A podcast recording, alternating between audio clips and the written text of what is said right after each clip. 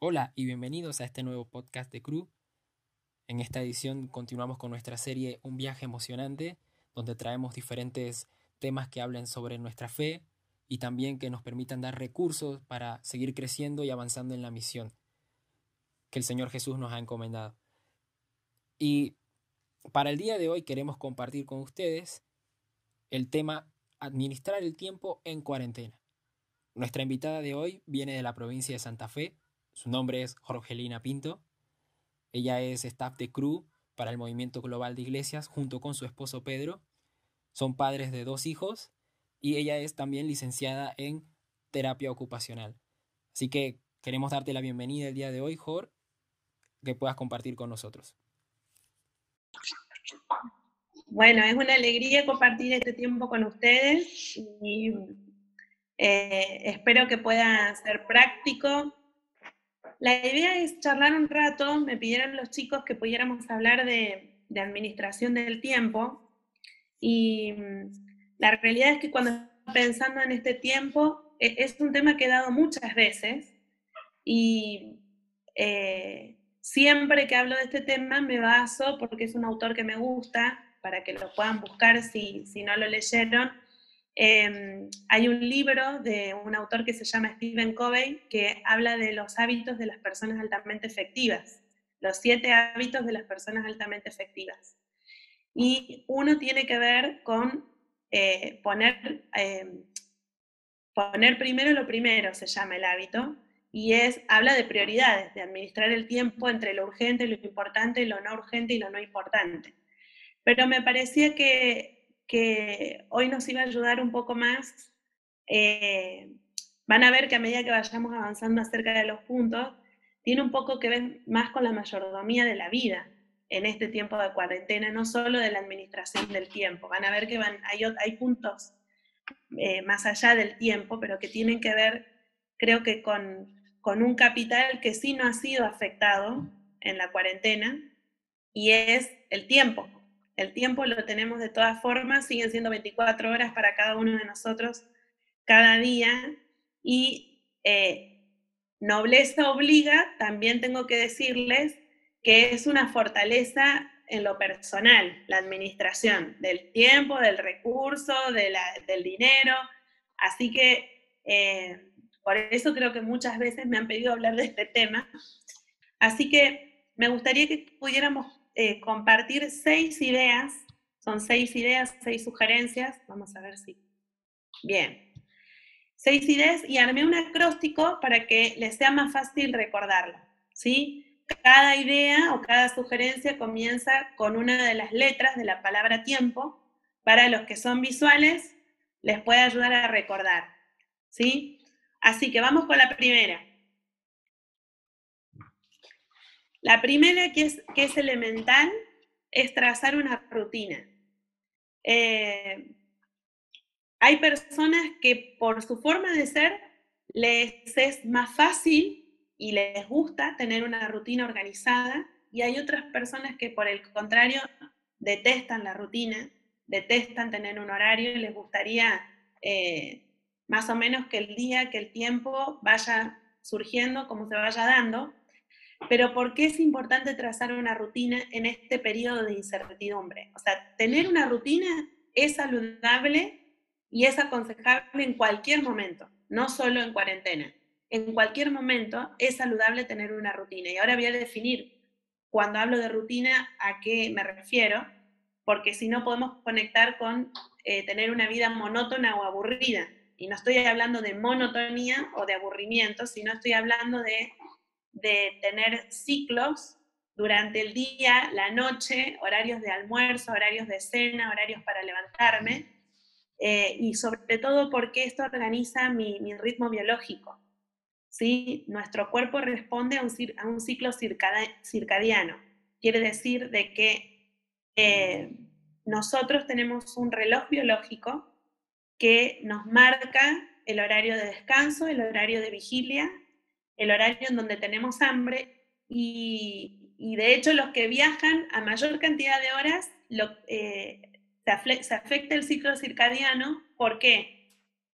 Porque nuestro reloj biológico está determinado con eh, la rutina que tenemos en el lugar de origen, ¿sí? Entonces, en, hay muchas personas que he estado escuchando información eh, que perdieron su rutina en esta, en esta cuarentena, entonces eh, se, se duermen a cualquier hora porque se quedan trasnochando con Netflix, con las redes sociales o, eh, o aún leyendo o estudiando, que podría ser una buena cosa, y se corre su ciclo de sueño, se levantan tarde y se trastocó el día por la noche. Sobre todo, eh, tengo un hijo adolescente y me cuenta que está pasando esto con muchos amigos. De hecho, hoy tenían una clase virtual a las 11 de la, de la mañana y la mitad no asistió porque no se levantó. Entonces, eh, eso, bueno, lo hablábamos con él a la tarde, le digo, lo que está pasando es que está afectado su ritmo biológico porque no establecieron una rutina, una rutina que implique un horario para levantarme, un horario para, para levantarme, un horario para almorzar, un horario para cenar y repetir esto todos los días, aunque yo no tenga eh, un horario impuesto como lo que me ofrece un trabajo al que yo tengo que entrar y salir a tal horario o un horario de cursada. Los que viven con sus familias eh, medianamente van a tener un horario de almuerzo y un horario de cena porque comparten ese espacio con otras personas. Pero quizás alguno de ustedes vive solo o no o tienen padres que son agentes sanitarios o policía o que están o que ya son eh, están exceptuados por la ley y pueden salir a trabajar por lo tal por lo cual vos estás administrando tu horario fuera del horario familiar y es necesario o es saludable que traces una rutina personal. Eh, vuelvo a repetir, no es, no es sinónimo rutina de monotonía y de aburrimiento. La rutina tiene que ver con esto, con respetar un horario que sea coherente con mi reloj biológico. Porque y por último, en este punto, cuando todo esto vuelva a la normalidad, va a haber personas que van a tener su reloj biológico alterado porque no respetaron una rutina relativamente similar al horario que tenían antes del aislamiento obligatorio. Entonces, por ejemplo, en el caso de los niños que iban al colegio de mañana, no digo que los padres los tengamos que levantar a las 6 de la mañana como era nuestro hogar, pero sí siete y media, 8 de la mañana y cumplir la rutina escolar en el horario en que iban a la escuela. ¿Me, ¿Me, explico? Lo mismo para ustedes. Si ustedes tenían un horario de cursada, si ustedes tienen un horario de trabajo, aunque no estén yendo al, al lugar de trabajo, lo más sano para tu organismo y para tu psiquismo es que establezcas una rutina relativamente similar. No digo que si te levantabas a las 6, te levantes a las 6, pero no te levantes a las 11, porque cuando tengas que volver al horario que tenías, te va a costar dos o tres semanas adaptarte. Y esto se los digo en experiencia propia, cuando eh, nos ha tocado dos veces viajar al otro lado, al oriente, y tener 12 horas de diferencia con la hora local, y el cuerpo no se adapta en 7 días al nuevo horario y después estás siete días para volver a tu, a tu reloj biológico. Y todo ese tiempo, esos 14 días, tenés hambre a cualquier hora, tenés sueño fuera de horario y es horrible sentirse así. Eso es lo que se siente con el jet lag. Entonces, eh, es necesario que establezcas una rutina. Es necesario y es saludable. ¿Estamos hasta acá? ¿Sí? La T de tiempo es trazar una rutina. La I. Invierte en relaciones significativas. Y ustedes van a pensar, ¿qué tiene que ver esto con la, con la administración del tiempo? Y vuelvo a repetir, esto es saludable no solo en tiempos de cuarentena. Es saludable en todo tiempo. Y esto, si estuviéramos viendo a Kobe, el autor que les mencioné al principio, entra en el cuadrante de lo que es importante pero que no es urgente, por eso mucha gente lo posterga. Las relaciones son importantes en nuestra vida, en tiempos de cuarentena son esenciales. Entonces, ¿por qué en la I puse invierte en relaciones significativas? porque puede pasar un día completo en donde vos no tengas una conexión significativa. Yo no estoy hablando de que, eh, porque a veces uno cree que está teniendo contacto con personas porque está en las redes o porque mandó audios o porque mandó texto por WhatsApp con personas y estás comunicado, pero yo estoy hablando de en otro plano. Y como no nos podemos ver, pero seguimos siendo, o sea, no nos podemos ver físicamente, pero seguimos siendo seres sociales, porque así fuimos diseñados, necesitamos ser intencionales en tener conexión significativa con al menos una persona durante el día. Y puede darse que esto lo, lo tengas próximo en tu casa si esas personas pueden ofrecerte una relación significativa. En todas las casas tenés ese entorno saludable. ¿Me explico? Que eso es un problema en este tiempo.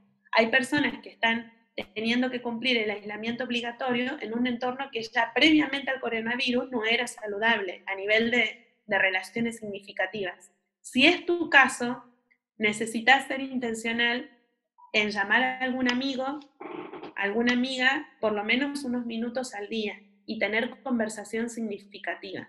¿Qué significativa? Es más allá de lo superficial, ¿no? Más allá del clima, más allá de, de la facu, más allá del coronavirus, porque el coronavirus puede llenar 20 minutos de conversación entre las personas ahora. Cuando hablo de comunicación significativa es que vos le puedas decir a una persona cómo estás, cómo te sentís y escuchar de la otra persona cómo está y cómo se siente. Y podés estar preguntándote qué pasa si yo no lo tenía antes de la cuarentena. Es un buen momento para ser intencional con al menos una persona y empezar a conectarte en un plano más profundo que el superficial. Hay varios niveles cuando uno conoce a las personas. El primer nivel es el nivel superficial, que es esto, el clima, hace calor, hace frío. Segundo nivel de comunicación es información. Te enteraste de la noticia de ayer, este es el nivel de muertos, este es el nivel de tanto, ahora el, que el, el tapabocas es obligatorio en Santa Fe, viste que se levantó el paro de colectivos. Ese es nivel de información. Vos le estás contando algo que sabes a la otra persona el nivel de información, después hay un nivel de opinión, cuando la persona no solo accede a, lo que, a las noticias a través tuyo, sino lo que vos pensás acerca de las cosas. ¿Sí? Nivel superficial, nivel de información, nivel de opinión y después recién hay un nivel de comunicación significativa. ¿Me explico? Entonces, no todas las personas con las que nos relacionamos durante el día están en el plano de comunicación significativa. Siempre son pocas personas que tenemos en este plano. Entonces, una forma sabia de invertir el tiempo, y es imprescindible, en mi opinión, en tiempo de cuarentena, es invertir en comunicación significativa durante el día con al menos un par de personas. Si eso está dentro de tu grupo familiar, fantástico. Y si no, tenés que ser intencional en generarlo por fuera, por fuera de la familia. ¿Sí? La E, la E de elegir tener una buena actitud. Hay muchas cosas que están fuera de nuestra esfera de control en, estos, en este tiempo. No sabes cuándo vas a rendir, no sabes si las mesas de exámenes van a ser en el mismo, en el mismo tiempo. Si trabajas, no sabes cuándo vas a volver a tu trabajo, no sabes si vas a ganar el mismo sueldo que estaba pautado, no sabes si todavía vivís con tu familia, no sabes si la familia va a tener, eh, va a ser afectada, por ende va a ser afectado el sostenimiento que te dan a vos para que estudies, no sé cuál es tu realidad, pero hay muchas cosas por fuera de lo que podemos controlar. Pero si hay algo que está dentro de nuestra esfera de, de lo que sí podemos controlar, una es nuestra actitud. Yo soy dueña de la actitud que decido tener todos los días. Eso no me lo roba el coronavirus. Es mi elección eh, con, qué, con qué actitud me levanto. Yo puedo tener eh, sentimientos encontrados y eso les va a pasar a ustedes y, a, todas las personas están expuestas a, sentimientos de tristeza, sentimientos de, frustración, de enojo. Em, pero el punto, ¿cómo, cómo concilio esto con, con elegir tener una buena actitud? Y el punto está en cuánto tiempo yo me quedo detenido en ese sentimiento que, que yo tengo, porque los sentimientos no son malos ni buenos, son sentimientos. Ahora, si yo me, me levanté, por ejemplo, sintiéndome enojada, ¿en, ¿en dónde entra la actitud? Yo puedo elegir transitar todo el día enojada y realmente hacerles bastante complicada la existencia a las personas que están teniendo, compartiendo el aislamiento conmigo, o decido gestionar mis emociones, decido compartirlo con alguien que pueda escucharme. Eh, en mi caso, que Dios está en la escena de mi vida y, es alguien con el que me vinculo y que no cambió para nada en la cuarentena eso, puedo, puedo procesarlas en Dios, a mis emociones, pero yo puedo elegir qué actitud tengo frente a las circunstancias. Los que están saliendo a hacer compras eh, también pueden elegir qué actitud tener frente a la hora, hora y media que hay que hacer de cola, no sé cómo lo viven ustedes, pero por acá, para todo, para la farmacia, para el súper, hay que hacer una hora en promedio de cola. Y mientras estoy en la cola, yo decido qué actitud tener. Y observen a las personas y se van a dar cuenta que hay personas que no están eligiendo tener buena actitud. Entonces se descargan con el cajero, con el que les vende, con el que está delante, con el que está atrás, ¿no? Entonces, Realmente si cada uno de nosotros elige tener buena actitud, marcas una diferencia, sobre todo para los que están próximos a vos. Si vos estás compartiendo el aislamiento con otros, hace la diferencia, ¿sí? Elegir tener una buena actitud. Y yo puedo tener control sobre eso. La M. La M de mantenerte saludable. Eh, Sé que a algunos no les gusta ni medio hacer actividad física. Algunos de ustedes pueden ser quizás que tienen ya hábitos previos a esto, de, salir a correr o de salir a caminar. Y obviamente que para los que están en Santa Fe entiendo que no es lo mismo ir a correr a la costa que hacer un, un, running en tu patio o en un departamento, o, o en mi caso, 35 minutos de cardio en la terraza, no es igual. La costa tiene su encanto, aunque ahora creo que debe ser un poco triste ver, ver la laguna casi seca, pero tiene su encanto. ¿Qué estoy queriendo decir con esto?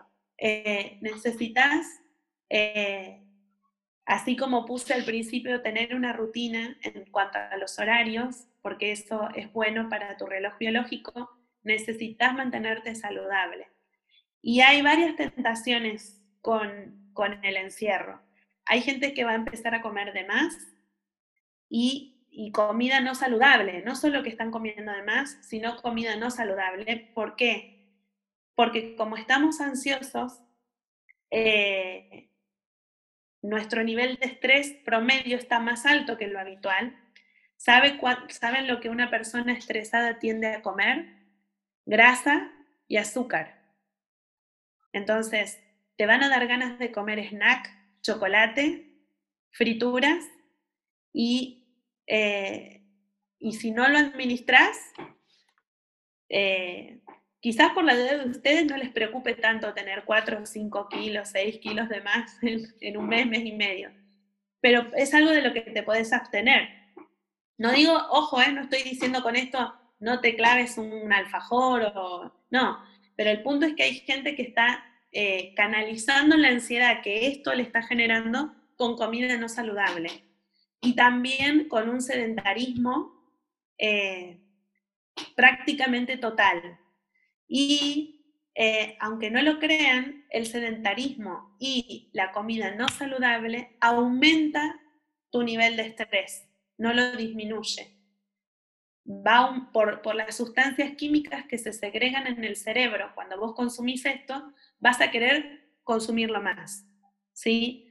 Entonces, hacer una rutina de ejercicios simple. Hay gente que le encanta y le pueden preguntar a Ariel y les puede recomendar cinco o seis aplicaciones que pueden descargar en el teléfono o él mismo hacerles una rutina sencilla para poder hacer dentro de casa. Podés caminar en tu patio, porque imagínense que los que estamos en aislamiento se ha suprimido hasta las distancias que hacíamos para, para ir de un lugar a otro. No sé si se pusieron a pensar. Habitualmente en nuestra cotidianidad íbamos a tomar el cole, nos bajábamos del cole y íbamos caminando hasta el lado, volvíamos caminando. Esas cuadras no están ahora. Hay muchas personas que se están levantando y se sientan a la compu, se levantan de la compu, van a comer, de comer vuelven a la compu y a las 3 de la mañana se van a dormir y eh, pueden estar sintiendo estos en sus cuerpos si es que no lo sienten.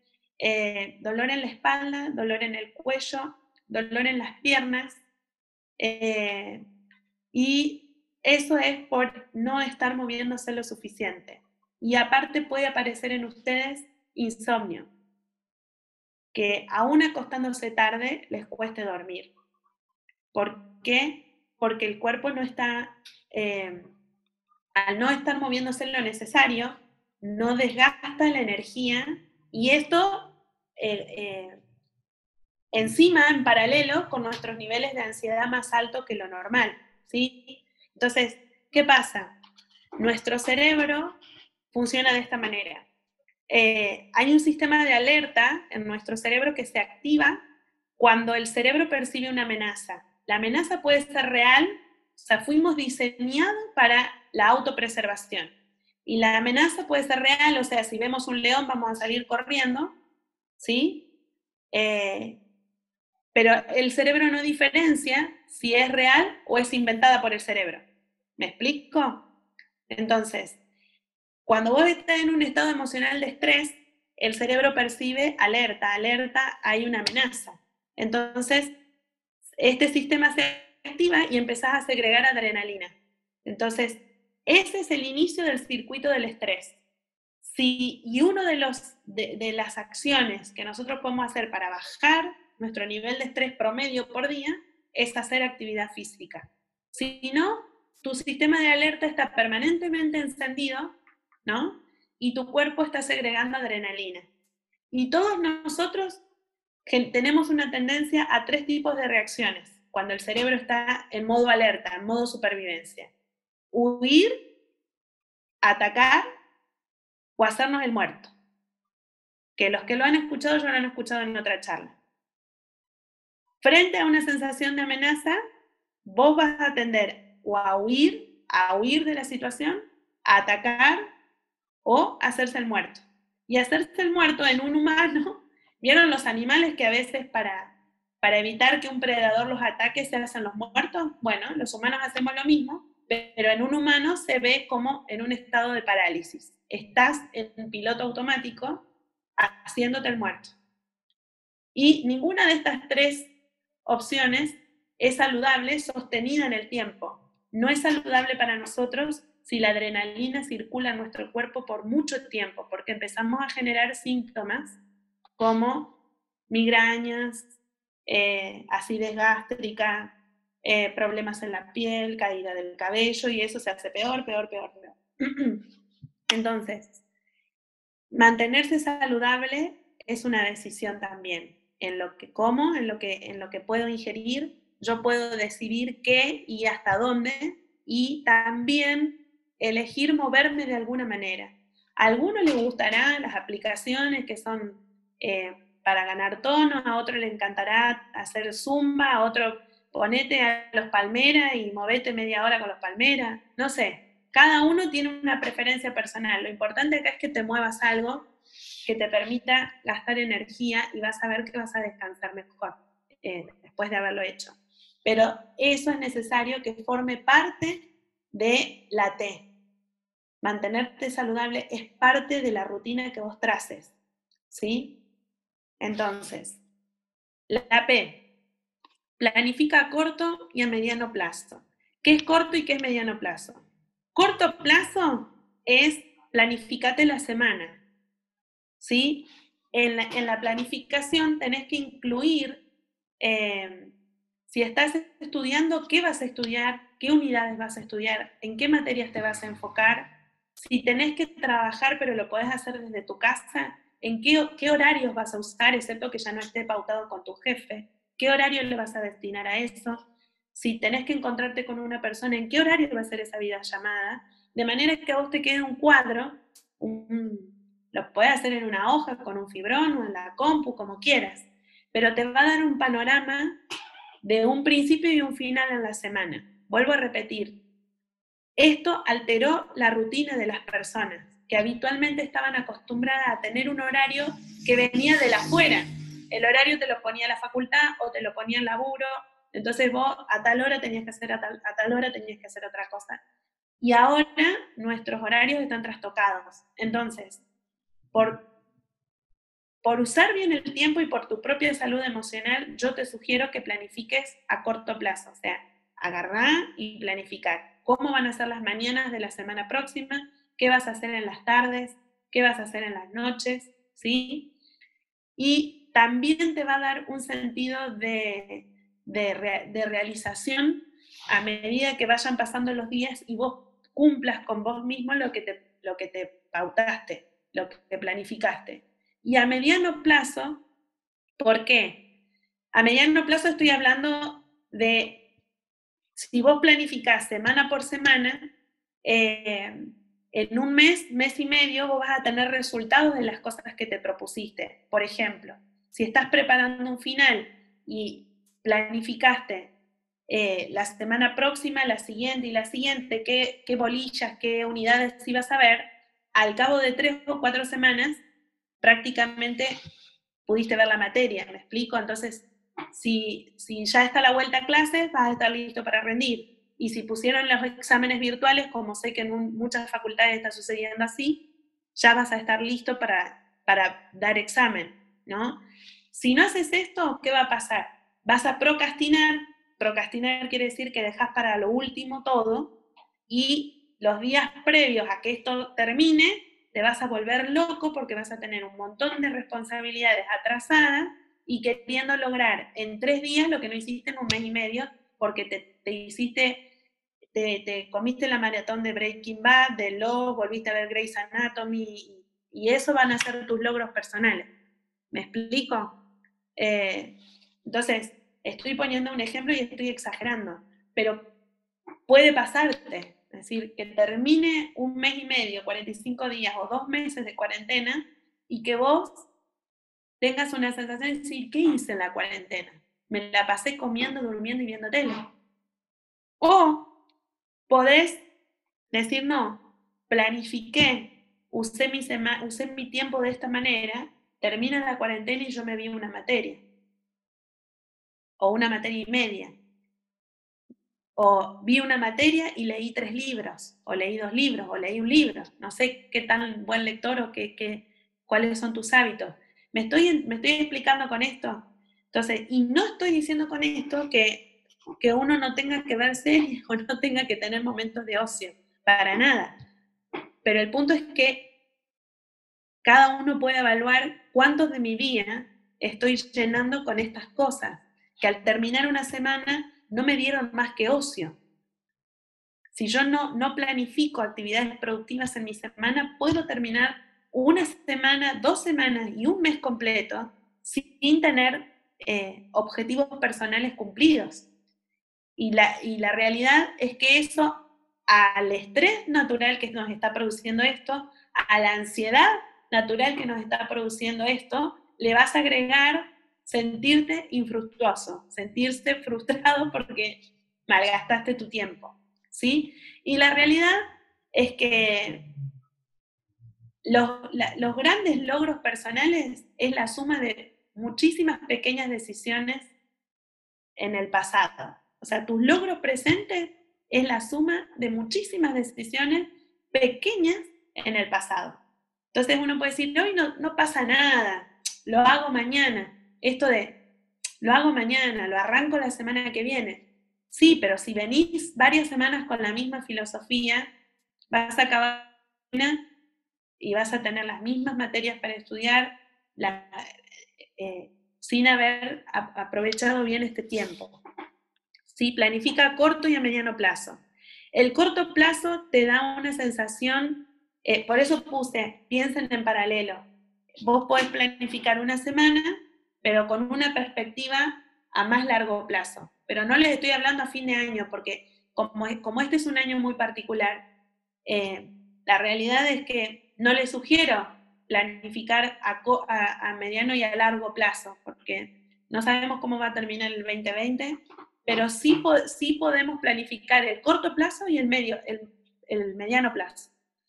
Yo puedo hacer eso, puedo decir, bueno, me voy a proponer tal cosa, eh, avanzar en esto o estudiar tantas unidades, ¿sí? Eh, planificar corto y mediano plazo. Y la O, ordena tu espacio personal. ¿Por qué esto es importante? Porque también, como sabemos que nadie va a venir a nuestra casa o que nadie va a venir a nuestra habitación, eh, puedo estar ordenando solo lo que se ve en las videollamadas y todo por debajo de lo que no se ve, eh, que esté en desorden o sucio, o de hecho puede que algunos de ustedes estén bien vestidos de acá para arriba y abajo estén en pijama, que no estaría mal por la hora, pero eh, me refiero a, estar en pijamas, a estar todo el día en pijama. y el orden en nuestro espacio personal eh, es un reflejo de cómo nosotros estamos por dentro cómo, yo, cómo está mi mundo interior se refleja en cómo está el espacio donde yo vivo. ¿Sí? Entonces, eh, es, obviamente, esto es, todas estas son sugerencias, eh, pero yo creo que, que te va a ayudar a administrarte, a tener mayordomía, eh, a planificar, a estudiar, si tu, tu espacio personal mantiene un criterio de orden, de limpieza. ¿sí? Más allá de la desinfección que tenemos que hacer cada, ahora en nuestros hogares, me estoy refiriendo a otra cosa, ¿no?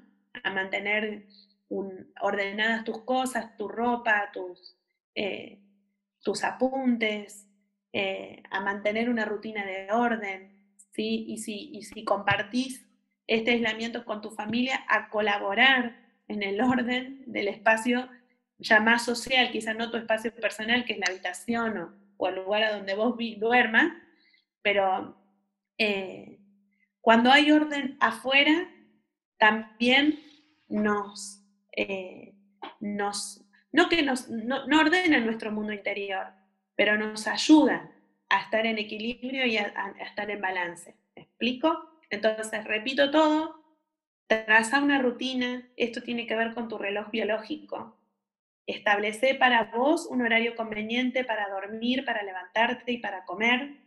Invertí en relaciones significativas. Ahí recuerden que les hablé de los niveles de comunicación y no me refiero a conversaciones superficiales ni de, ni de información ni de opinión, sino comunicación significativa. Elegí tener eh, una buena actitud.